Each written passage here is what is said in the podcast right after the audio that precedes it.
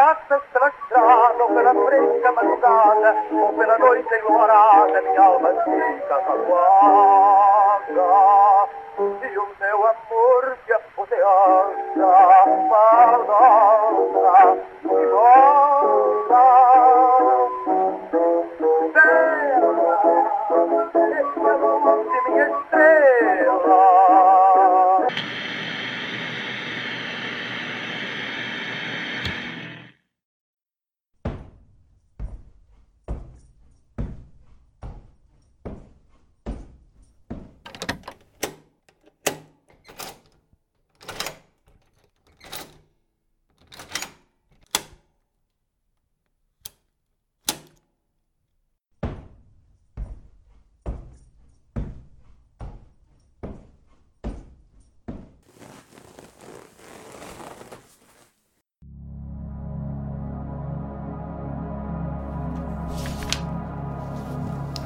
Vamos ver o que meu velho amigo Mateus deixou aqui para nós. Um grupo de amigos que jocosamente se chamavam de Irmandade Sombria realizou seus primeiros encontros no início da primavera de 1881. Amadeus Alves tornou-se o escrivão.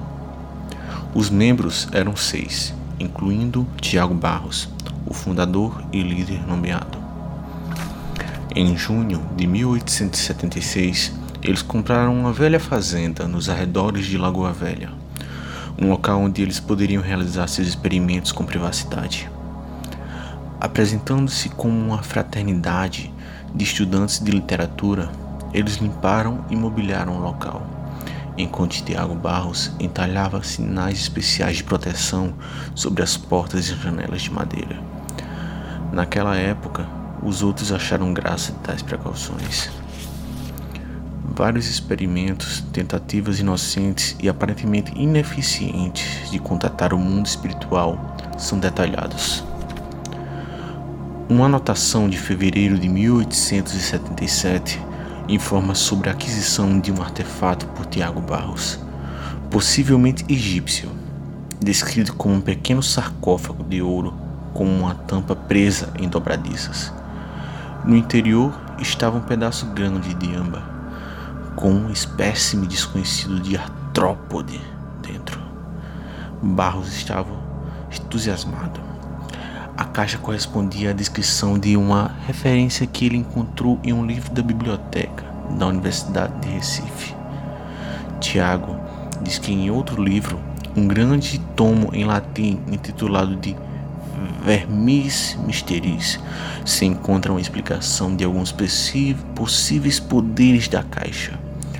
O pequeno animal no interior do âmbar contém um espírito amigável e guia para o mundo espiritual. Uma data é marcada para realizar a cerimônia para conjurar uma criatura espiritual, um sábado à noite, em meados de março. Março de 1882. Nós começamos a cerimônia como Tiago instruiu, de acordo com o que estava escrito em seu livro de Vermis Mysteries. Foi aceso um fogo na lareira e riscado um pentagrama no chão, marcado com os símbolos apropriados e iluminados por duas velas negras colocadas próximas ao centro, flanqueando a peça de âmbar com o espírito aprisionado. Os outros se sentam em círculo, enquanto eu, o sentinela, Designado a ficar de guarda contra espíritos malignos, me sento no canto da sala. Tiago joga um punhado do pó no fogo, produzindo uma fumaça mal cheirosa e diminuindo o fogo que agora queimava com chamas verdes e marrons. Aqueles que estavam sentados começavam um cântico em latim que Tiago Barros transcreveu do seu livro. Depois de quase duas horas, eu vejo uma trilha de fumaça circulando em cima da peça de âmbar. Sua superfície parece estar borbulhando, derretendo. Será que é ele? Nós finalmente tivemos êxito. Eu posso ver uma forma. É o dia seguinte. Nós terminamos com, com o nosso plano e fizemos um pacto de nunca mais falarmos sobre o que aconteceu na noite passada. Conseguimos explicar de forma satisfatória a morte de Mateus, assim como a loucura de Lucas. O xerife aceitou a explicação de um acidente com a carruagem. tudo muito bem planejado. Dissemos que o pescoço de Mateus quebrou da queda. Lucas bateu sua cabeça em uma pedra quando a perna do cavalo quebrou e a carruagem virou. Eu gostaria que fosse apenas isso.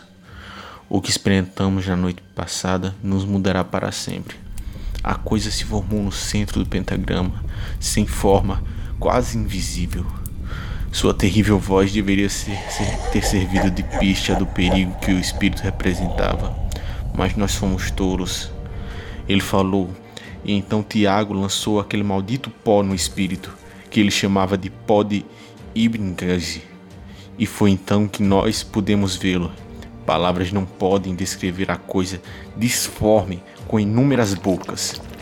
Ele ficava turva e borbulhava, nunca se revelando. Era tão terrível o seu aspecto que eu sentei no chão como se estivesse congelado. A caneta caindo dos meus dedos sem forças. Horácio e Tiago pareciam inertes, assim como eu.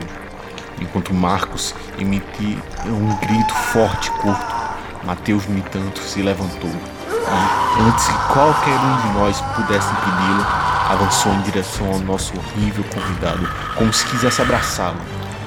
Com seus braços, ou aqueles membros que se pareciam com braços, o espírito atacou o pobre Mateus e torceu a sua cabeça como se fosse a cabeça de uma boneca. Ele jogou o corpo sem vida no colo de Lucas, que começou a soltar aqueles malditos guinchos, o qual ele não parou de soltar mesmo depois que entregamos ao homem xerife. Aparentemente, nós tínhamos uma chance. Tiago acredita que se tivéssemos mantido o juízo, poderíamos ter revertido o cântico e eventualmente forçado a criatura a voltar para o lugar de onde veio. Mas Marcos entrou em pânico e, acreditando erroneamente que isso baniria, baniria a criatura, estendeu a mão e destruiu parte do pentagrama, quebrando sua efetividade. Livre do símbolo que o prendia, a coisa que soltou um guicho que poderia significar apenas uma satisfação profana, fugiu da casa, desaparecendo pela janela com um vento de cores borbulhantes, alto e estrondoso. Tiago acredita que a coisa pode ser destruída, ou no mínimo banida, mas nenhum de nós tem estômago para tal empreendimento. Acredita-se que o feitiço que nós lançamos inextricavelmente aprisiona a criatura, a casa. É, e isso é tanto verdade que quando retornamos alguns dias depois para recuperarmos nossas coisas, ouvimos batendo no sótão em cima de nossas cabeças. Os símbolos de proteção tão cuidadosamente entalhados por Tiago Barros em épocas melhores época que parece ter sido há muito tempo. Aparentemente são eficazes e barram a coisa de entrar na casa, com exceção do sótão. A próxima anotação são os nomes dos membros de, da Irmandade Sombria, acompanhados da data de sua morte. Todos com a mesma caligrafia, mas escrito com tintas diferentes. Mateus Carrasco, março de 1877. Lucas Amalho, agosto de 1877. Tiago Barros, agosto de 1878. Marcos Pasquim, janeiro de 1910. Célio Gomes, março de 1919. Amadeus Alves. Um pequeno recorte de jornal com a data de agosto de 1878 está colado próximo à anotação que marca a morte de Tiago Barros um assassinato nas docas. O corpo do Sr. Tiago Barros, que vivia em Recife, Pernambuco, foi encontrado esta manhã próximo à Rua do Sol. Vítima de um crime, o corpo foi identificado pelas testemunhas locais que disseram ter visto o Sr. Barros no local na noite anterior. Embora o motivo tenha sido aparentemente um assalto, a polícia informou que a língua da vítima fora cortada Dizem que Tiago foi até a polícia no início desta semana afirmando que estava sendo seguido e temia por sua vida. Ele teria dito que os seus sombrios perseguidores estavam atrás de um artefato egípcio que ele não mais possuía. As últimas palavras de Amadeus Alves estão em uma das últimas páginas do diário. Foram escritas por uma mão visivelmente fraca e a tinta parece estar fresca. Eu temo muito por aquilo que eu e meus colegas libertamos nessa região. Não houve consequências do que ocorreu naquele local, mas após a minha morte as amarras serão quebradas e a coisa estará livre para ir aonde ela quiser. Vidas e almas que ainda não foram tiradas já pesam em minha consciência. O método para banear coisa deste mundo ainda se encontra naquela casa amaldiçoada. A tradução feita por Tiago Barros do terrível verniz misterício.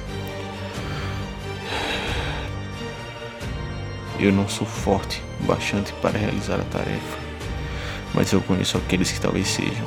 Caso eles falhem, que Deus tenha misericórdia da minha alma. Que você aprontou, meu amigo?